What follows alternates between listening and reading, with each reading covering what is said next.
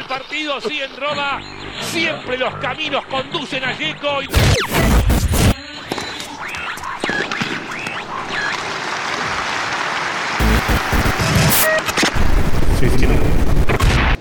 Saque y Red Podcast.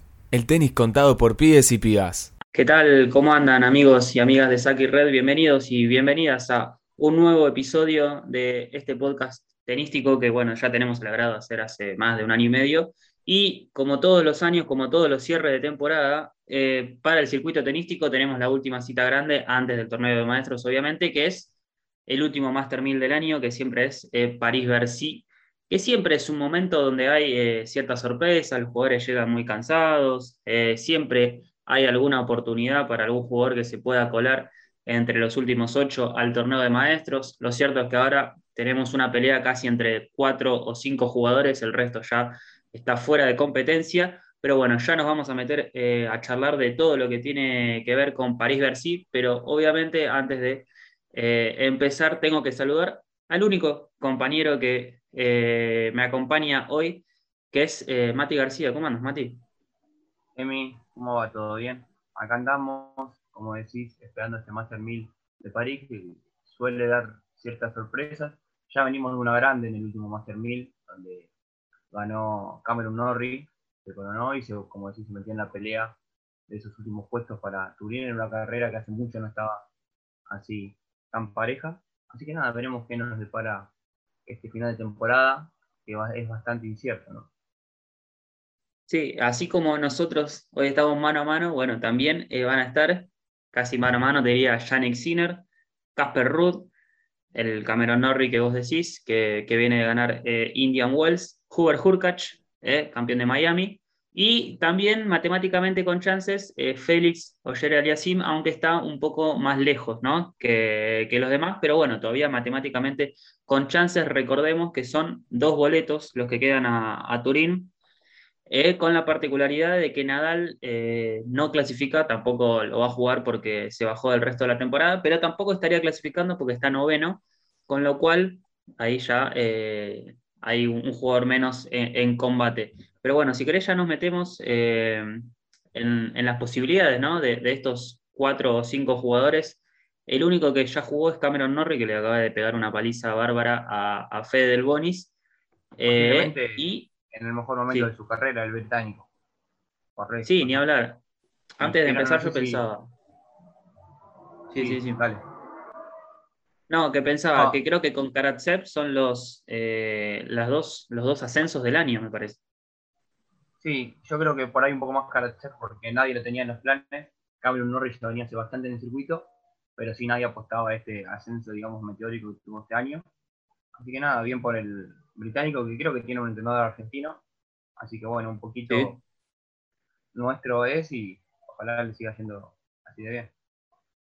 Sí, Federico Lugones, el coach de Cameron Norris. Bueno, repasando un poquito, mira, Casper Rudd estaría entrando séptimo con 3.105 puntos. Octavo, Yannick Sinner con 3.015, que viene de hacer eh, título en Amberes y semis en Viena y sumó una buena cantidad de puntos. Hurkacz, que se viene quedando un poquito, eh, con 2.965. Y el mencionado Cameron Norrie con 2.910. O sea, como verás, están todos comprimidos en 100, 200 puntos. Después viene Félix con 2.430, ya un poco más lejano y haciendo cuenta para el canadiense, necesita mínimo eh, hacer final. Si gana el título, creo que ya se mete. Pero bueno, estamos hablando de, un resultado casi inédito para un jugador que ni siquiera ganó un título ¿no? en su carrera. Sí, yo creo que, un poco como hablábamos en la previa, yo creo que acá Ferrud casi que está dentro, porque además viene jugando a un nivel muy alto. Muchos dudaban de cómo sería su juego y demás en superficies más rápidas o distintas al polo de ladrillo, donde él ganó casi todos sus libros en el año. Fue muy criticado mismo esa polémica conocida con Kies, o sea, cuando ganó los cuatro, lo que cuatro fueron torneos sobre ATP 250 sobre polo de ladrillo, pero el noruego llegó a esta gira de canchas rápidas y si bien no tuvo los mismos resultados, creo que le fue bastante bien, pudo mantener el, gran nivel que viene mostrando y lo veo como un candidato a clasificarse. Y después, yo creo que por cómo viene y demás, el italiano Sinner, aunque tiene, puede llegar a tener un partido muy duro en la segunda ronda con el español Carlos Alcaraz, otro que viene levantando un montón y que ya está demostrando por qué es una de las máximas esperanzas españolas y mundiales del circuito en el futuro. Pero nada, yo creo que el octavo puesto va a estar más parejo y el séptimo sí creo que va a ser para el noruego. Para Casper, sí, yo coincido, la verdad, más que nada por la diferencia de puntos que hay y por el, por el momento, ¿no? Además, me parece que todos tienen cuadros relativamente complicados. Vos ahí decías, Sinner va a debutar contra Herbert o Alcaraz, seguramente sea eh, el español. Casper Rudd también va a tener un duro debut porque, bueno, va a jugar contra el ganador de Bublik o Daniel Evans. Casper Ruud que volvió a caer del lado de Diego Schwartzman, eh, que se pueden enfrentar ahí en partido previo a los cuartos de final, serían octavos de final. Y Hurkacz, que va a debutar contra Tommy Paul o Struff, también un partido que puede ser complicado, más teniendo en cuenta el momento del polaco. Y bueno, Norri, decíamos que ya le ganó del Bonis, espera por Krajinovic y Opelka, y cayó al lado de Andrei Rublev. Duro, duro, bastante duro eh, tenerlo a Rublev en, en octavos de final lo positivo para el británico que ya le ha ganado este año. Lo malo es que si gana, quizás tenga un Novak Djokovic en cuarto de final, con lo cual eh, se le va a complicar un poco eh, sumar más, más puntos que el resto, quizás. Y el único que nos quedaba era Félix, que bueno, va a debutar, el único que no tiene bye es Félix, que va a debutar con Gianluca Mager, el italiano, y en segunda ronda ya tendría un partido más que duro con Andy Murray o Brooksby, otro de los grandes jugadores de la NetGen.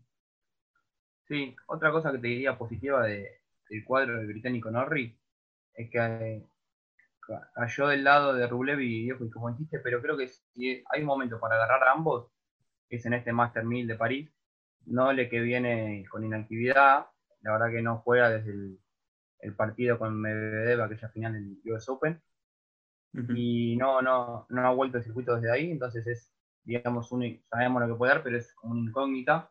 Va a tener también un duro debut con el húngaro Fukovic, que hoy le ganó a, a Así que nada, creo que Norri ahí puede aprovechar algo y mismo Rublev que viene de caer en, su casa en dos torneos consecutivos, no viene jugando al nivel que, que sabe mostrar. Así que creo que el británico tiene una buena chance ahí de, jugar contra dos tenistas que no están en su mejor momento, a diferencia de que están en mejor de su carrera. Sí, a ver, lo, atractivo y lo positivo de esto es que el que gane, el que llegue más lejos en el torneo seguramente entre a París. Eh, eso es lo más atractivo que, tenemos, me parece, ¿no? Porque eh, si alguno hace un resultado sorprendente, o sea, sea semifinales, o sea, sea, la final, ya por la sumatoria de puntos casi que, que se, mete ¿no? en, lo que es Turín, que recordemos que ya tiene a Djokovic, Medvedev, Tsitsipas, Zverev, Rublev y Berretini, eh, va a ser otro año sin sudamericanos en el Masters, luego de la última, la última vez que estuvo Schwarzman. pero bueno, eso es lo atractivo que tiene ¿no? este tipo de torneo, que siempre puede dar alguna sorpresa, siempre algún resultado sorpresivo, te puede llegar a meter en el Masters. Eh, quizás lo más sorpresivo sea lo de Félix, ¿no? Me hace pensar, ¿te acuerdas el año que Sock ganó París y se metió en, Londres? Que estaba casi fuera de competencia, estaba como 16 creo en la carrera, ganó París, se metió octavo y después me acuerdo que hizo un gran torneo en, Londres, así que ojo también con, Félix, que, que bueno, puede hacer una escalada importante. Mismo, si vamos este año, eh, Norri no estaba en el freno de nadie y ganó Indian Wells de manera muy sorprendente y se metió con mil puntos en, la pelea. Así que en la pelea. esto obviamente está abierto porque, bueno, el, circuito creo que está atravesando un momento medio de dudas, de sorpresas, con casi sin la presencia del Big Free. Ahora que volvió no le por ahí, las cosas vuelven a ser un poco más lógicas, pero sin ellos tres en el circuito creo que se vieron resultados sorprendentes y que son, van a ser, creo yo, una posible tendencia en el futuro, porque no sé si la Next Gen, la famosa Next Gen, está preparada para soportar la presión y ser el centro de atención en todos los torneos. Y ya han mostrado que ante esa presión han, se quebraron, así que veremos en, este, en esta incertidumbre que reina hoy en, el, en la ATP, en qué para los últimos boletos a Turín.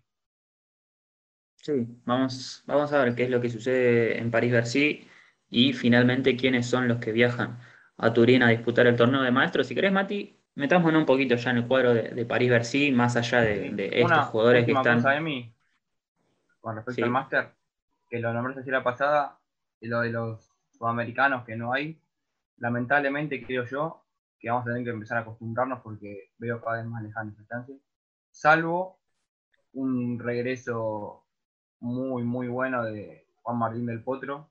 La verdad creo que hoy estamos un par de escalones abajo de, del resto del mundo y más que nada de Europa, ¿no? Así que sí. es un poco, poco triste, pero bueno, es la realidad que vive hoy el tenis por estos lados. Más que nada en singles, ¿no? Porque sabemos que en el dobles, por suerte tenemos a Horacio Ceballos, que ya desde hace un par de temporadas haciendo un grandísimo trabajo con Marcel Granolers y siendo una de las mejores parejas del año. Eh, seguramente esté en, en, Turín, así que bueno, siempre cuando decimos esto nos referimos al single, que quizás es lo que más nos dedicamos nosotros. Pero, pero sí, seguramente si no hay un regreso de Juan Martín del Potro, hoy en día no hay ninguna esperanza latinoamericana, me parece más allá de Schwarzman, que no estuvo tan lejos como, como el año quizás nos hubiese imaginado, no estuvo tan lejos de entrar a, a los puestos de clasificación porque hoy en día está quedando 14 en la carrera. Eh, recordemos que Schwarzman casi no sumó puntos en la temporada de polvo de ladrillo y está quedando 14 en el año, lo cual a mi parecer es un gran año de, de Schwarzman y una clara levantada a partir de mitad de año, ¿no? de, de cancha dura, pero bueno, eso será para, otro momento, quizás para otra ocasión.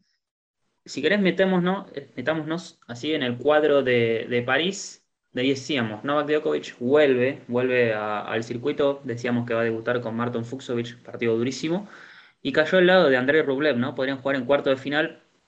Eh, está un poquito allanado, me parece, la situación para, para Nole. Bueno, está un Manarino, bueno, Yuli está por ahí, que también viene haciendo cosas importantes. Kekmanovic y Gael Monfils, ¿no? Que sigue gozando ahí de, de las preclasificaciones. Es cierto que están levantadas, pero bueno, pero bueno, eh, el ranking congelado a veces hace de las suyas. Y Monfils, que es el número 49 en el año, lo estoy revisando ahora, eh, entra como clasificado 15 en, en París-Bercy. Raro, ¿no?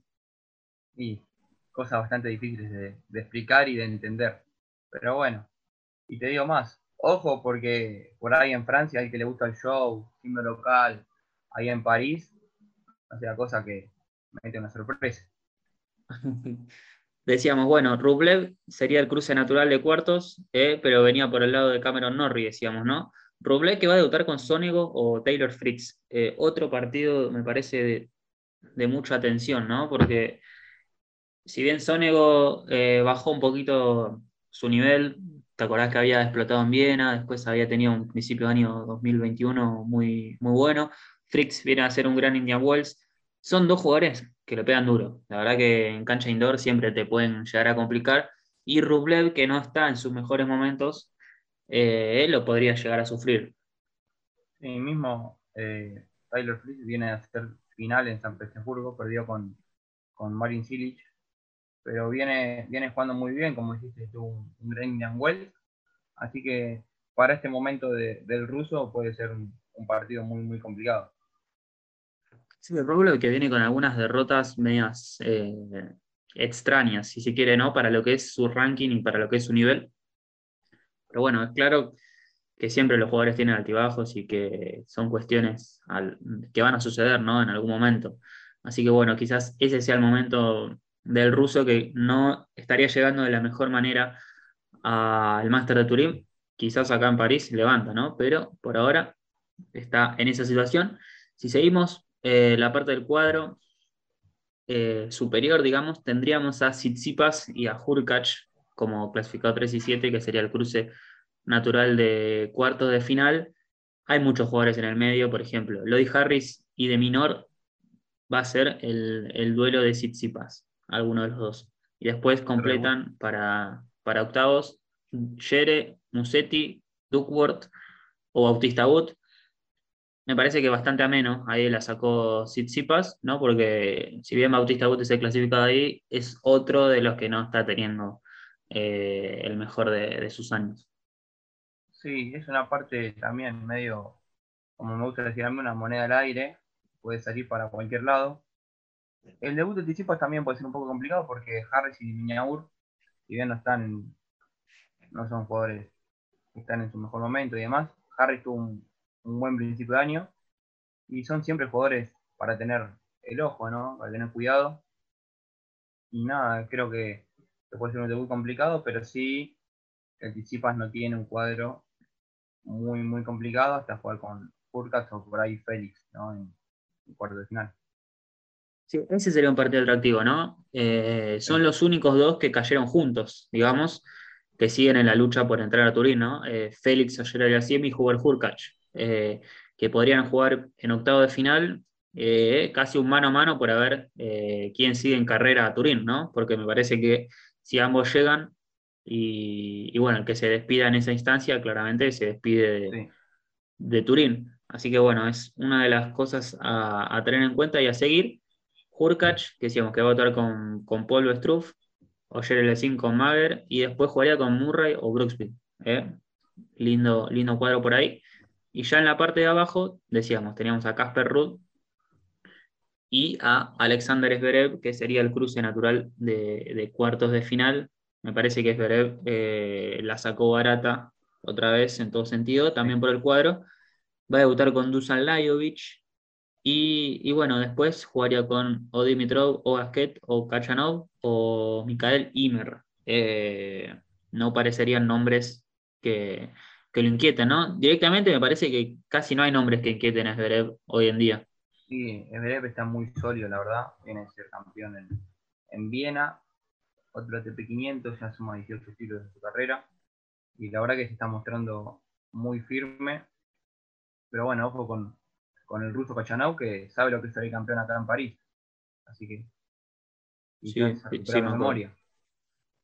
Otro que entró a, Turín, a Turín, a Londres en su momento, eh, de la mano de, París. Bueno, y Casper Rudd, decíamos, con público Evans, y bueno, después podría jugar con Diego Schwartzman, ¿no? En octavo de final. Schwartzman, que le toca debutar con John Millman, y después eh, jugaría, si pasa obviamente, con el ganador de Tiafo o Girón. Otra vez Tiafo eh, en el camino de Schwarzman. Habría que ver la estadística. Sería el cuarto enfrentamiento en el año. No creo que se haya enfrentado tanto con un jugador como, como Francis Tiafo en lo que va del año, ¿no? Sí, siempre Juan lo mismo. Además, otra cosa que siempre me parece curiosa de Diego es que casi siempre al torneo siguiente de uno que juega, juega, le toca jugar contra el que le ganó la semana anterior. Siempre tiene ese, ese no sé si handicap o no sé qué, de, enfrentarse con gente que ya le viene, que ya le ganó, entonces merma la confianza y demás, pero creo que viene a hacer buenos torneos. En Amberes, luego a la final, cuando un gran nivel, y mismo en Viena, el partido con Tiafo fue muy, muy bueno, estuvo siempre ahí en la pelea.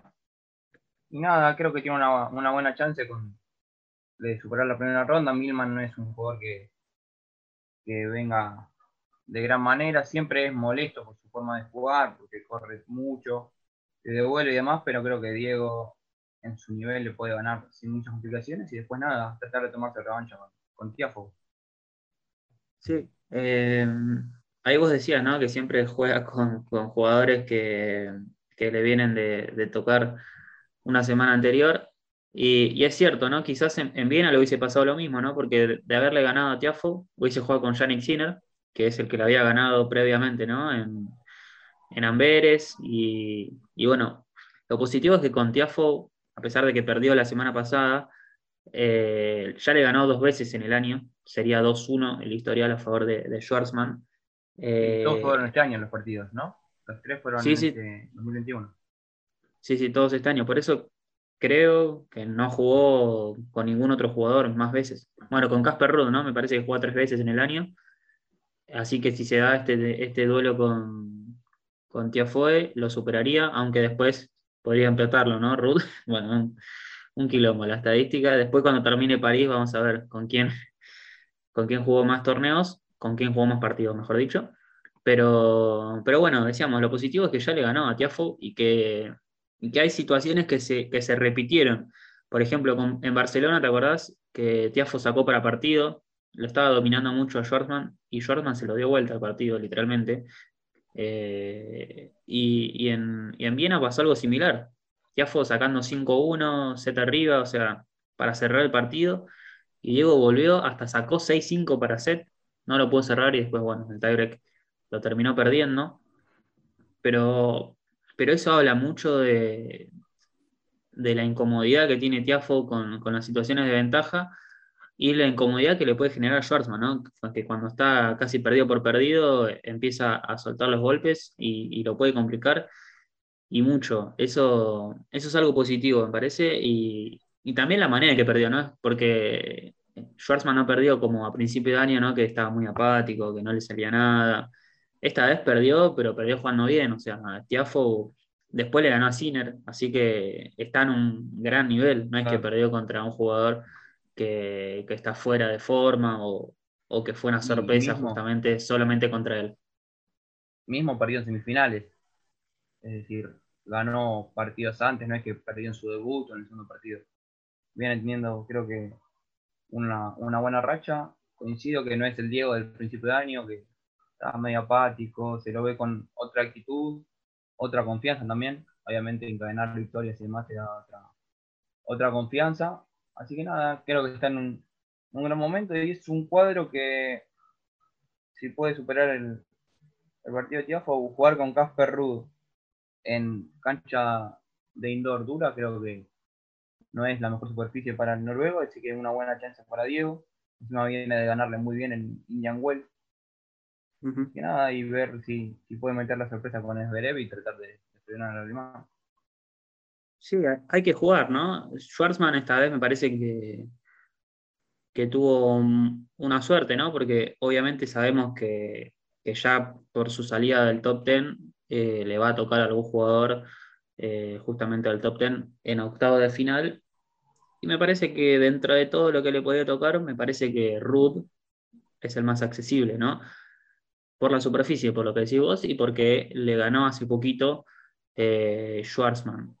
Y, nada, también porque a Diego le cuesta mucho, viste, los jugadores que pegan muchos palos, y si, le hubiese tocado, no sé, Sinner, Vasberev o Rublev, quizás hubiese habido una tendencia bastante marcada a su rival, cosa que con Casper Ruud no va a pasar, y seguramente gane el que mejor se levante ese día y el que mejor eh, intensidad tenga.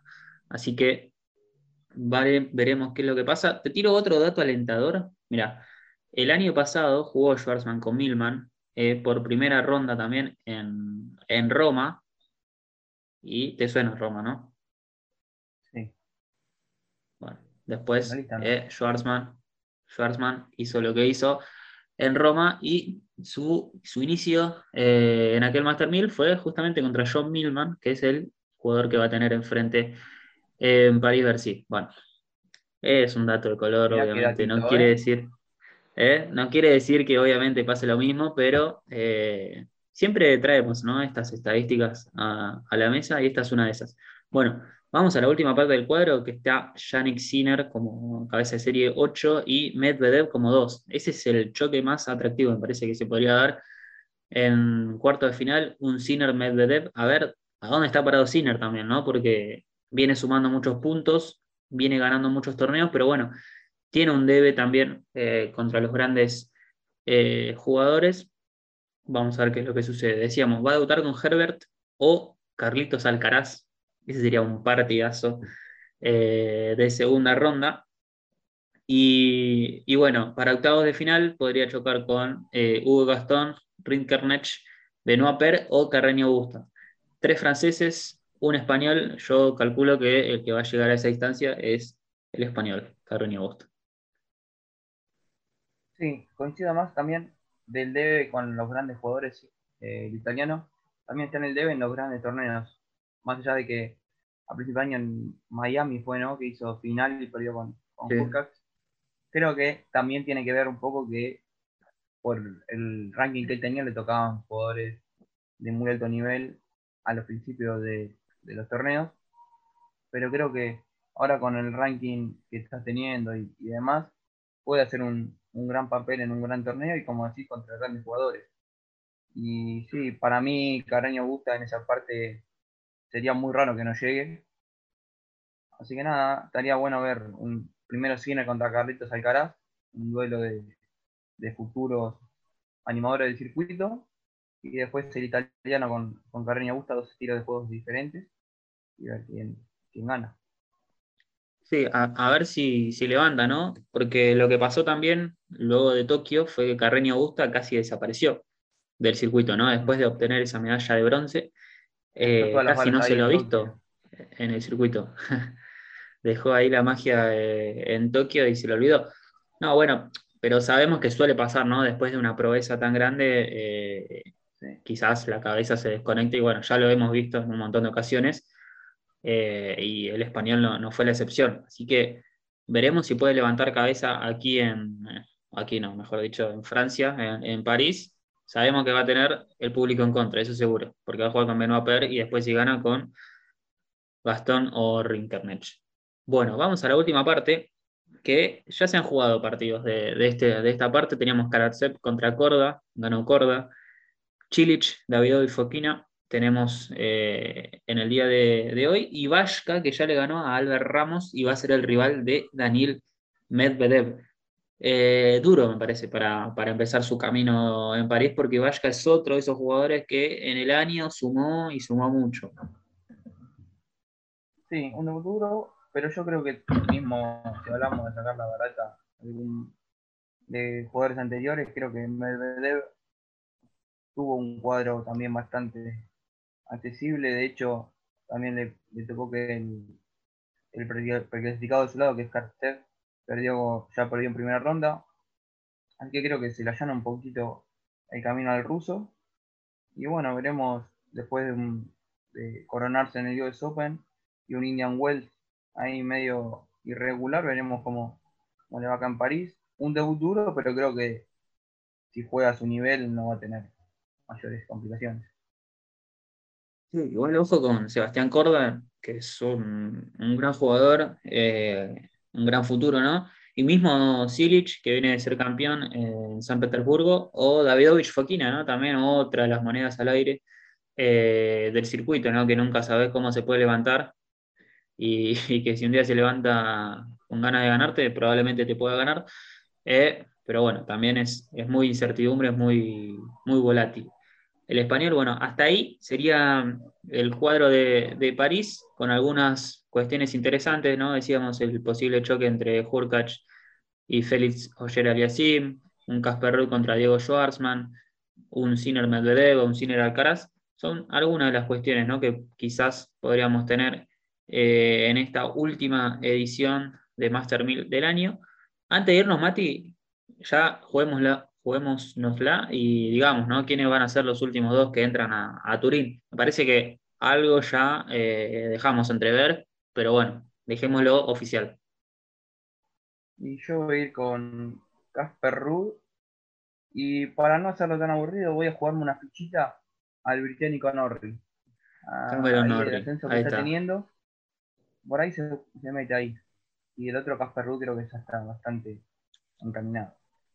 Sí, sí, por una cuestión de, puntos yo también voy a ir con, el noruego, con Casper.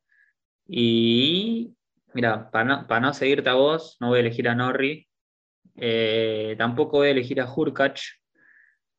Eh, bueno, voy a ir con Sinner, porque Félix está muy lejos y no creo que, le alcance para ser finalista o para ganar. Y me parece que Sinner, eh, ganando uno o dos partidos, ya tiene grandes chances de, de meterse en Turín. Así que bueno, yo voy con los que estarían clasificando hoy en día, ¿no? Ruth y Yannick Sinner. Sería un buen momento de. Sería un buen momento de lo de Félix. Ganando su primer torneo, de un Master 1000 lo clasifica al Master. Ojalá. Este, este, esta temporada tenística nos dio bastantes puntos ya. Así que, ¿por qué no? Sí, sí, sí. Para el canadiense. Sí, igual te digo, analizando, analizando el cuadro, me parece que, que no es el, más perjudicado de, estos cinco. Porque mira, juega con Bagger, después con Murray o Brooksby. Bueno, ese sí es un partido complicado, Pero bueno, repasando las segundas rondas que tienen los demás, eh, obviamente va a ser un partido, partido duro y dentro de todo no, no es tan malo. Obviamente Marry lo puede frenar, Brooksby no creo, pero bueno, después tiene la posibilidad de ya un mano a mano con Hurkacz. Ahí ya podés dejar fuera de combate a uno de tus perseguidores, que siempre es un arma de doble filo, ¿no? O sea, al cielo o al infierno en un, mismo partido. Y bueno, ya después quizás con, con Stefano Tsitsipas, que tampoco llega en su mejor forma, ¿no? En su mejor nivel.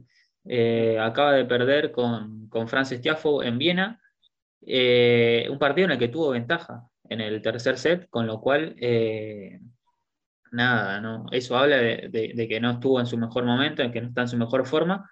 Y si le pasa, si juega con Tsitsipas y, le pasa, ya estamos hablando de que está jugando semifinales de, un Master 1000, con lo cual es una gran cantidad de puntos.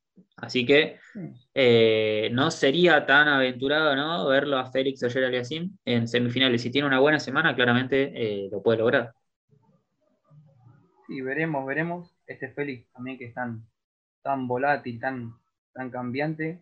Veremos para dónde dispara. Ojalá que, le vaya bien porque es un, tenista que siempre, por su manera de jugar, es muy agradable de ver y, es un, parece muy, muy buena persona. Así que cae mil puntos.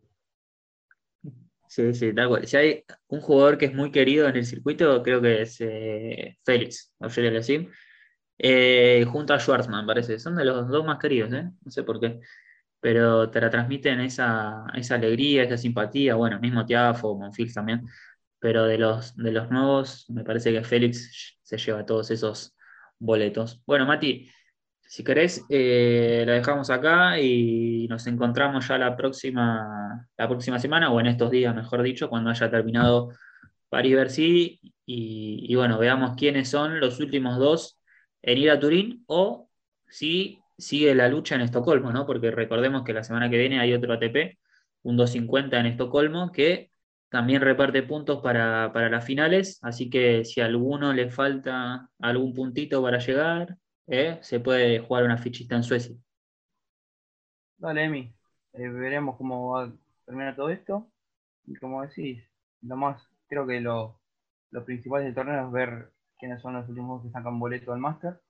Y también me gustaría ver, por qué no, la final entre Nole y, Danil para la mini revancha de lo que fue el US Open, ¿no? Veremos, veremos qué es lo que pasa en la capital francesa. Eh, bueno, hasta aquí ha llegado el, episodio de hoy. Mi nombre es Emiliano Genes. Nos vemos la próxima. Gracias.